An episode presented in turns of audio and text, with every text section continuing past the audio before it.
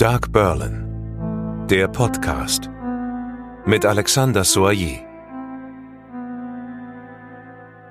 Herzlich willkommen, herzlich willkommen zum Podcast Dark Berlin, angelehnt an die Hörspielreihe Dark Berlin, echte Kriminalfälle aus den 20er Jahren hier in Berlin.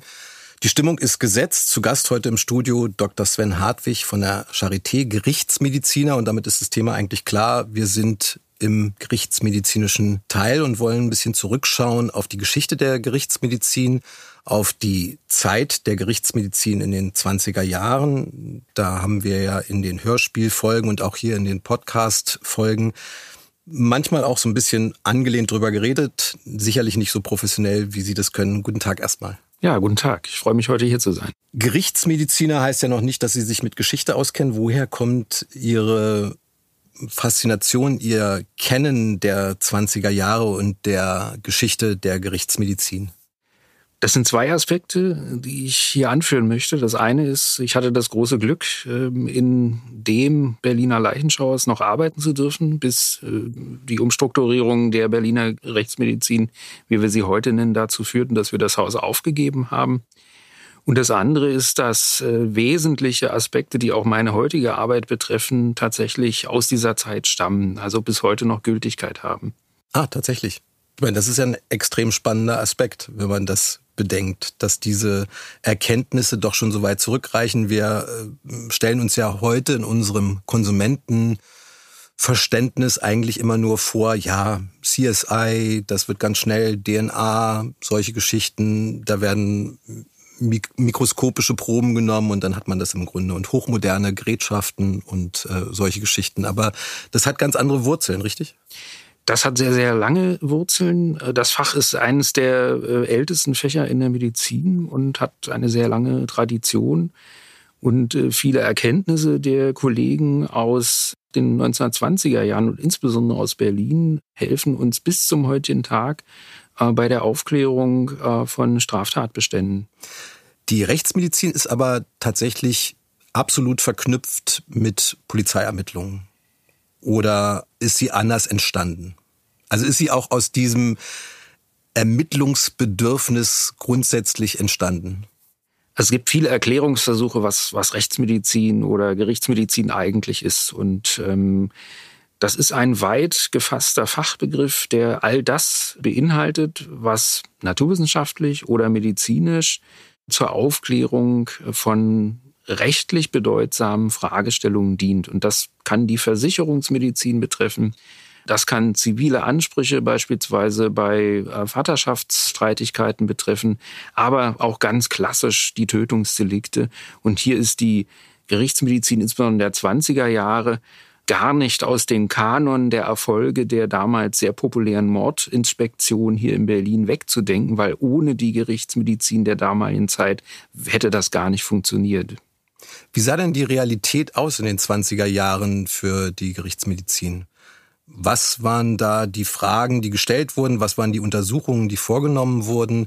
Welche Fälle kamen da auf den Tisch? Buchstäblich teilweise. Also die Gerichtsmedizin ist immer ein Spiegel der tatsächlich äh, ja politischen und gesellschaftlichen Verhältnisse und daraus speisen sich auch häufig die Fragestellungen und Fragen, die bis heute geblieben sind, sind die der Abstammung von Personen. Das heißt, äh, wenn Vaterschaften bestritten wurden, waren Gerichtsmediziner gefragt.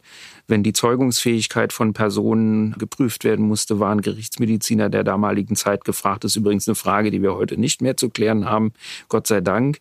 Wenn Opfer gefunden wurden, musste geklärt werden, wer ist das überhaupt? Also die Identitätsfeststellung äh, ist eine ganz wichtige Frage.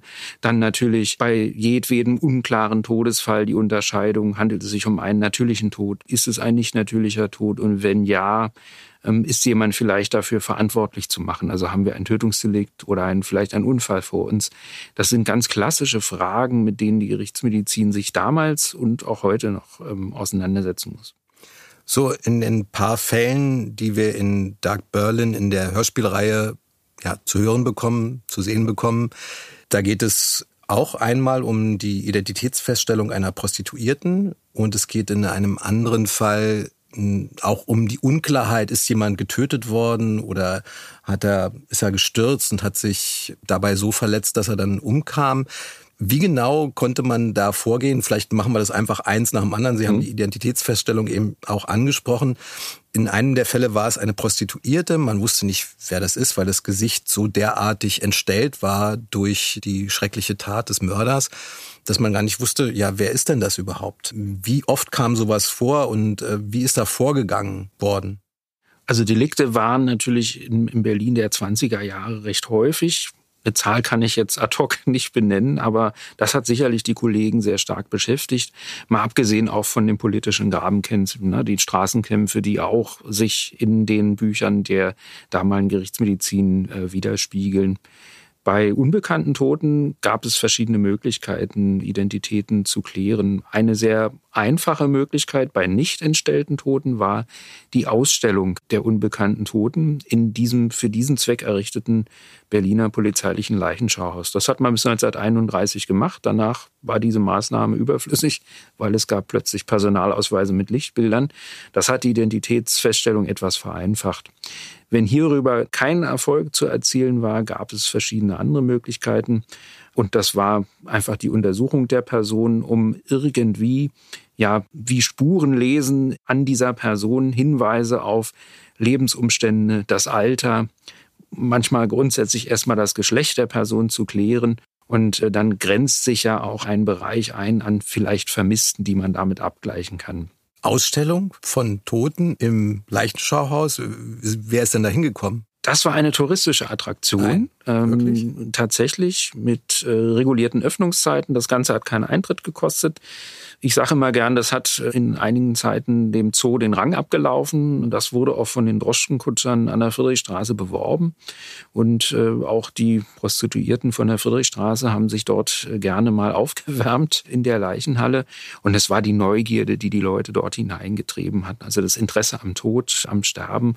Und wenn über ein Delikt an einer unbekannten Person berichtet wurde, war den Bürgern klar, wenn sie die Straßen- und Boulevardzeitungen gelesen haben, diese Leiche wird öffentlich ausgestellt und dann gab es kein Halten mehr. Das ist ja ein Konzept, was sich bis heute allerdings gegen Eintritt äh, gehalten hat.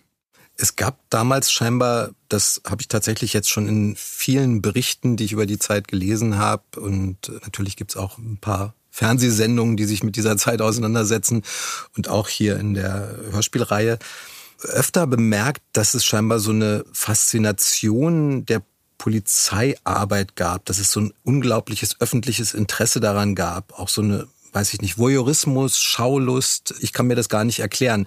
Das hat auch tatsächlich auch auf die Gerichtsmedizin Auswirkungen gehabt, oder? Das hat große Auswirkungen gehabt. Das Fach war vorher überhaupt nicht präsent. Also ein Erfolg dieses Faches ist auch manchmal in der guten Öffentlichkeitsarbeit begründet. Das hat aber in Berlin eigentlich der Kommissar Gennert von der Mordkommission gemacht. Der hat sehr intensiv dafür gesorgt, dass die Erfolge auch seiner Einheit transparent wurden. Und das passte eigentlich ganz gut in die Zeit, weil damals auch viele neue Boulevardblätter äh, populär wurden und sich um die Nachrichten ja förmlich rissen. Und eigentlich ist es heute nicht großartig anders. Es sind nur andere Medien, über die man sich informiert. Aber Verbrechen sind ja immer noch präsent. Aber in dieser Form, ich habe immer den Eindruck, ich kenne jetzt im Augenblick keinen berühmten Ermittler beispielsweise, dem ich fiebernd folge in irgendeiner Form. Ja, da haben Sie recht. Äh, dem, dem stimme ich zu. Oder? Die Stars sind abhanden gekommen. Der damalige, ja, ich will nicht sagen Widerpart, aber Kompagnon, was die Verbrechensaufklärung betrifft, äh, Professor Fritz Strassmann, der das Institut für gerichtliche Medizin damals leitete, hat gemeinsam mit Gennert einen gerichtsärztlichen Bereitschaftsdienst ins Leben gerufen und das aber bereits im Jahr 1902 und das war auch der Schlüssel für den Erfolg bei der Verbrechensaufklärung, weil heute sieht man das in jedem Krimi und hält das für selbstverständlich. Das war damals eine Innovation hier in Berlin, dass die Mordkommission auf einen stets dienstbereiten Gerichtsarzt zurückgreifen konnte, der am Ereignisort eine erste Einschätzung vornehmen musste. Ist das schon auch dieses Mordauto von ja, Gennert? Genau. Das war schon 1902 tatsächlich. Nee, das war noch nicht, das kam das, später, das, das kam, kam später. in den 20ern. Hm? Was war das Mordauto? Das Mordauto ist eine Erfindung von Ernst Genner. Die gibt's im Grunde genommen bis heute. Also die äh, Mordkommission, Berlin hat ja acht Stück immerhin, haben auch ein, der heißt heute M-Bus, also Mordbus. Ist fast so ausgestattet äh, wie das Mordauto damals, also Dokumentationsmöglichkeiten, Möglichkeiten der Spurensicherung.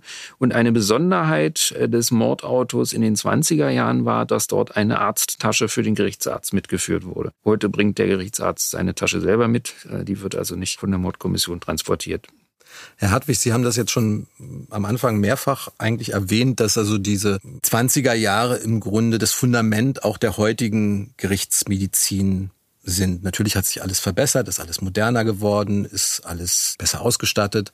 Aber die Prinzipien sind eigentlich ähnlich geblieben. Das ist tatsächlich stimmig. Und was sind diese Prinzipien? Worauf kommt es genau an als Gerichtsmediziner bei der Aufklärung einer Mordtat oder einer vermeintlichen Mordtat?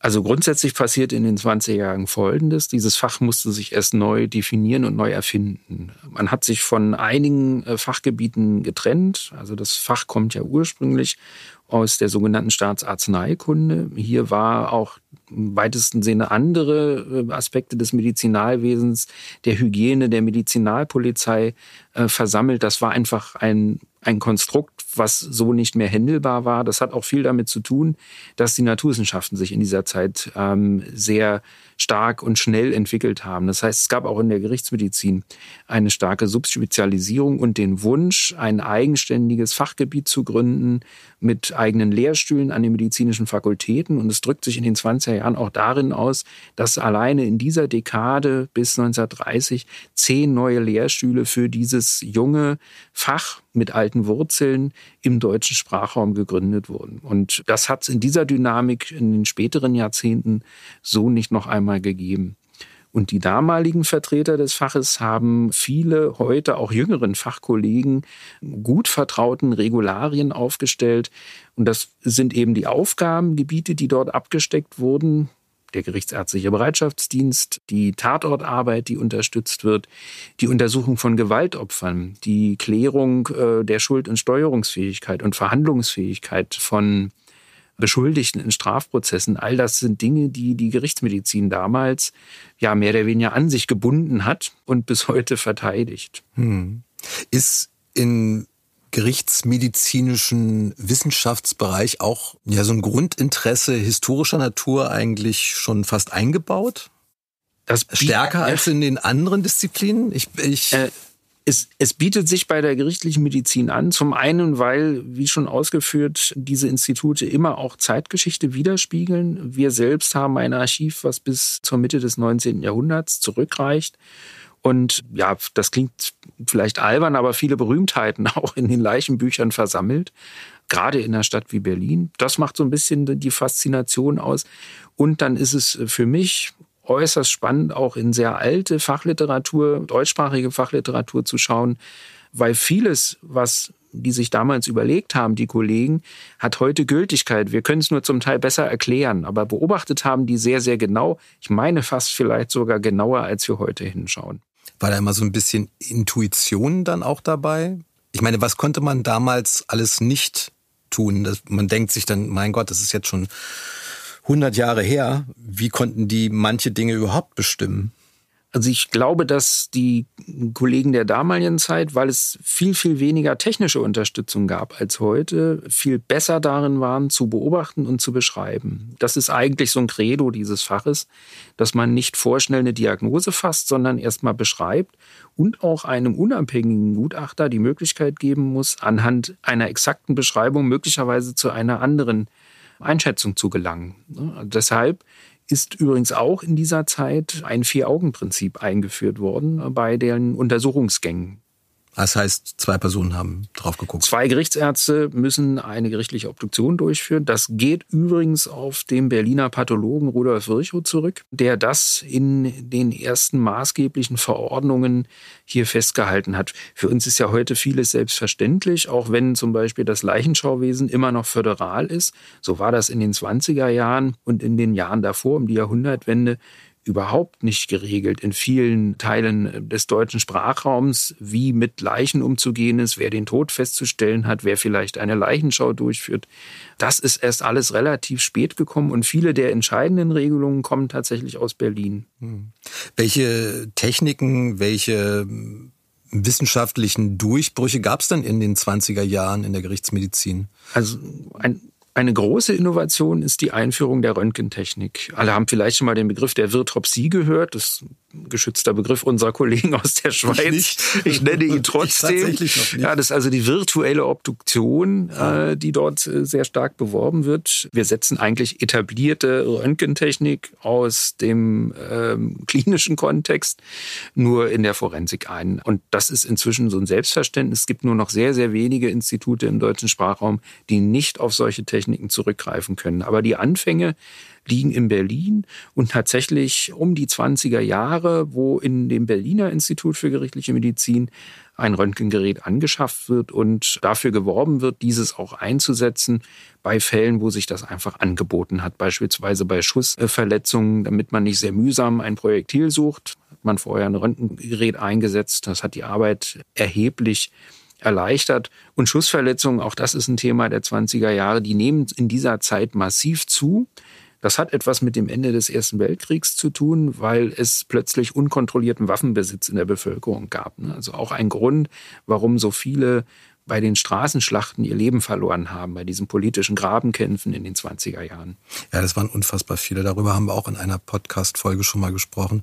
Wir hatten auch einen Fall in, der, in einer Hörspielfolge, ähm, da war es dann erstmal nicht ganz klar, ob er nun von der Leiter gestürzt ist und sich nur verletzt hat oder es kam dann später raus, dass er halt erschossen wurde. Aber das wurde eben erstmal übersehen. Aber das lag sicherlich nicht an der Gerichtsmedizin, sondern einfach, dass man nicht draufgeschaut hat, sondern weil man dachte, naja, das passt ja, der ist tot und ist von der Leiter gefallen. Ja, das Problem zieht sich bis heute. genau, ich denke auch. Ne? Sobald, äh, salopp gesagt, eine Person Gast äh, in unserem Institut wird, dann ist die Chance recht groß, dass wir auch die Wahrheit herausfinden. Aber alles, was vor der Tür bleibt und vor unseren Blicken verborgen, ähm, das können wir nicht klären. Aber gerade die Differenzierung zwischen Sturz und Schlag zum Beispiel. Stumpfer ähm, Gegenstand, das kenne ich immer aus den, aus den ganzen Krimi. Stumpfer Gegenstand wird auch häufig ermittlungstaktisch einfach genannt, um das Werkzeug nicht zu benennen. Ist ja Täterwissen. Ist ja schlecht, äh, wenn die Presse das dann schon hat. Also hält man sich sehr zurück. Dann gibt es saloppe Beschreibungen wie Gewalt gegen den Oberkörper, um das nun ganz allgemein zu halten. Das hat ermittlungstaktische Gründe. Natürlich wissen wir sehr genau, was da passiert ist. Wie genau wissen Sie das eigentlich? Das frage ich mich auch manchmal. Wie kann man das rausfinden? Ich denke mir immer, wenn ich jetzt brutal gesagt mit einer Axt, okay, das kann ich mir noch nachvollziehen, dass ich dann wahrscheinlich glaube, okay, das kann man dann wahrscheinlich gut erkennen, aber es gibt ja so viele verschiedene Gegenstände. Wie genau sind sie da eigentlich? Heute und wie genau war man damals? Also es gibt Charakteristika äh, der Wundmorphologie, so nennen wir das, nach der Einwirkung verschiedener Gewaltformen. Also die kann man erstmal grob klassifizieren in stumpfe Gewalt, scharfe Gewalt und Mischformen dieser Gewalt. Dann haben wir Schussverletzungen, die bilden eine Besonderheit und dann Einwirkungen anderer physikalischer Störungen wie Kälte, Elektrizität, Wasser und dergleichen. All das macht ganz ähm, unterschiedliche Veränderungen am menschlichen Körper, die lange, lange, lange in unserem Fach beschrieben und erklärt sind. Das ist einfach ein Erfahrungsfach. Und es gibt eine gewisse Sammelwut, insbesondere in den 20er Jahren, äh, nicht nur bei der Gerichtsmedizin, sondern auch bei der Berliner Polizei was Tatgegenstände betrifft und aber auch die Verletzungen, die diese Gegenstände hervorgerufen haben. Das ist heute nicht mehr ethisch vertretbar. Wir machen sowas ähnliches, aber wir haben eine ganz pfiffige Kollegin aus dem Medizinhistorischen Museum, die macht uns Wachsmollagen. Das ist eine alte Technik, war auch in den 20er Jahren probat, aber es war damals offensichtlich einfacher, einfach Leichenteile zurückzubehalten oder von Weichteilen befreite äh, Knochenpräparate, um Leerkabinette zu machen müssen wir heute nicht mehr machen. Heute gibt es reichlich Bildatlanten ähm, und andere Materialien für diese Ausbildung. Und die grundsätzliche Unterscheidung, weil wir das jetzt schon ein paar Mal angesprochen haben, zwischen einem Schlag und vielleicht einem Sturz, die geht auf einen Berliner Gerichtsmediziner zurück namens Puppe und trägt bis heute seinen Namen. Das ist die sogenannte Puppe-Regel. Die besagt, dass eine Veränderung am Knochen, also ein Knochenbruch, in seiner Ausbreitung an den schon zuvor bestehenden Defekten endet. Das kann man sich ganz gut vorstellen, wenn man mehrfach auf eine Verbundglasscheibe schießt oder schlägt, dann entstehen ja solche Spinnen und die Ausläufer enden immer genau da, wo vorher schon ein Riss war im Glas. Und das hat er einfach beschrieben. Und ähm, damit konnte man sehr gut differenzieren, ob einer vielleicht stehend noch einen Schlag gekriegt hat dadurch einen Schädelbruch erleidet und dann zu Boden fällt und äh, es danach noch eine weitere Verletzung gibt. Das nutzen wir bis heute, um Verletzungsreihenfolgen zu bestimmen. Aufregend, aber auch ein bisschen morbide. Warum haben Sie sich entschlossen, Gerichtsmediziner zu werden?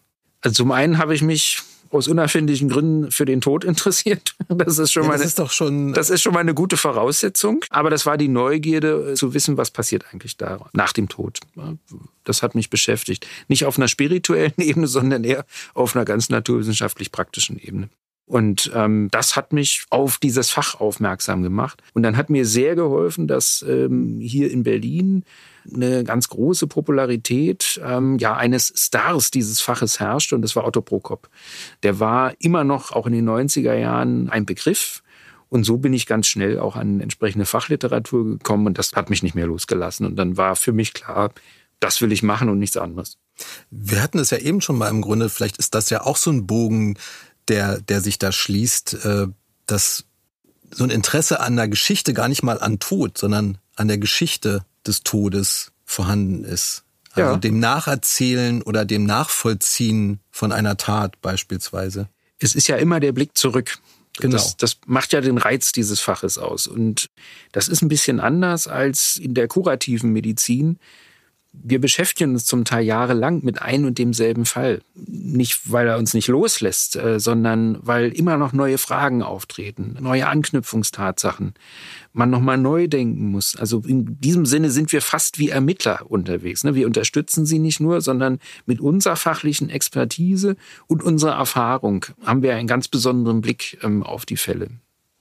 Ist dieser Blick auch schon so präsent gewesen damals in den 20er Jahren? War da die gleiche Philosophie dahinter? Ja, das kann man sagen. Also die, wenn man die Berichte sich anguckt, meistens bezieht man ja so Informationen aus Geschäftsberichten der Institute, aus Festreden, aus Publikationen aus dieser Zeit. Und im Grunde genommen sind es die gleichen Sachen, über die man sich damals beschwert. Das ist das mangelnde Interesse am Fach.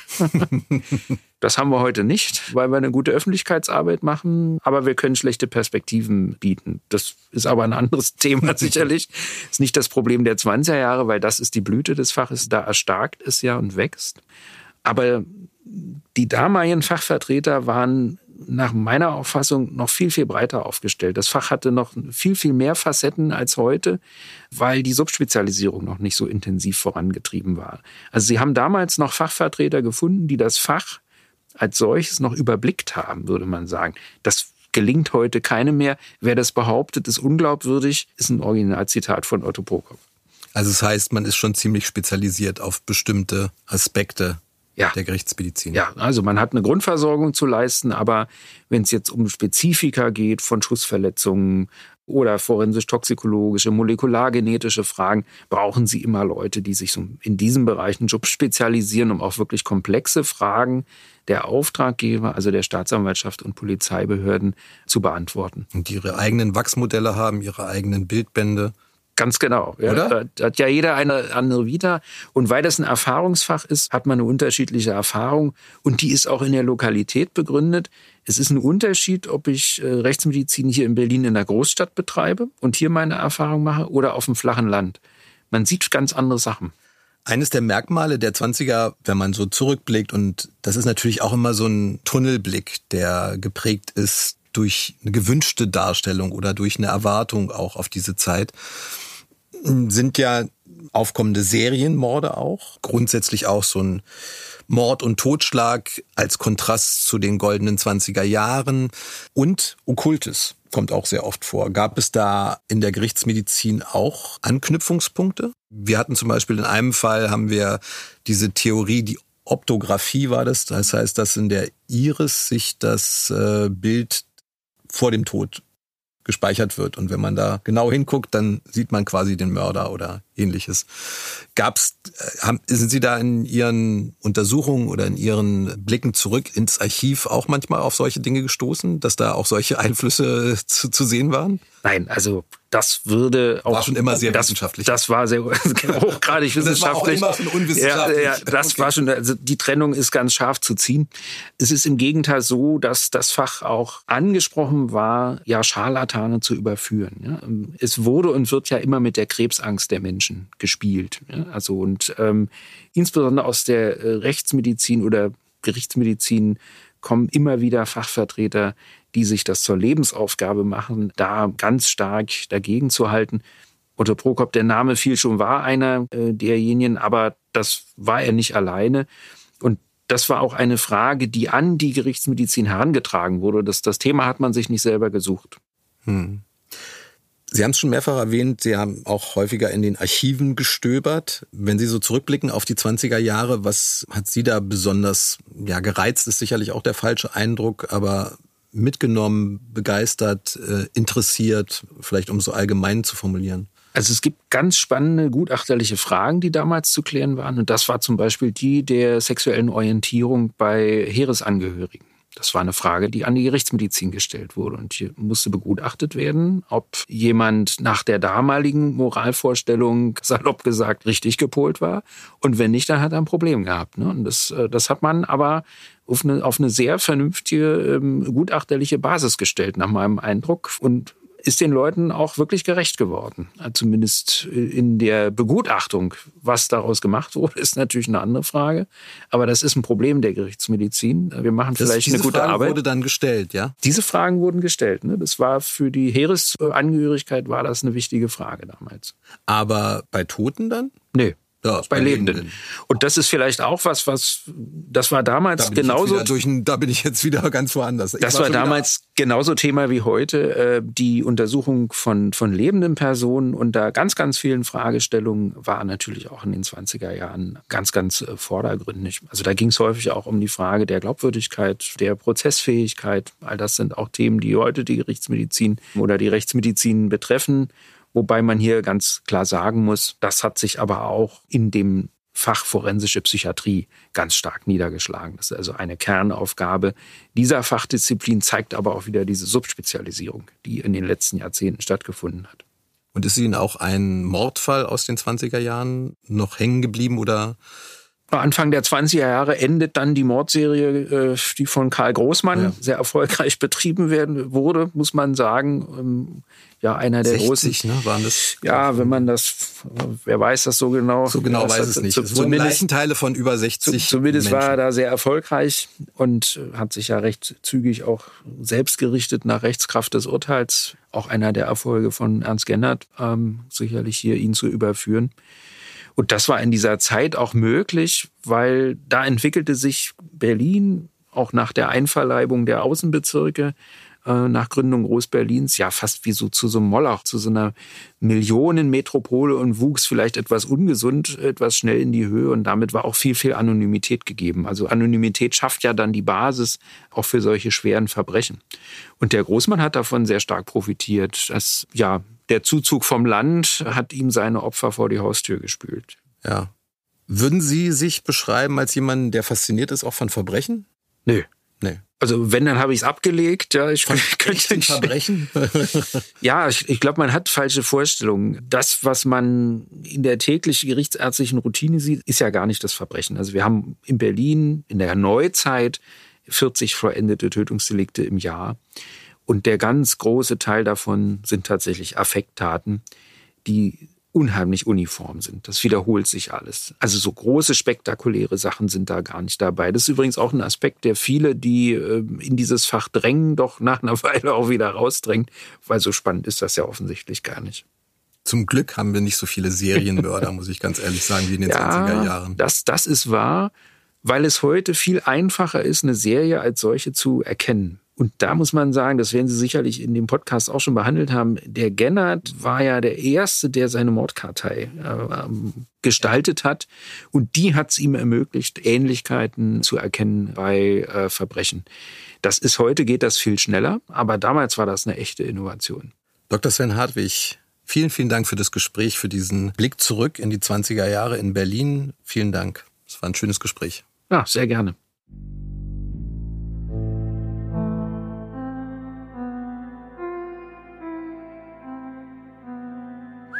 Fritz Thun.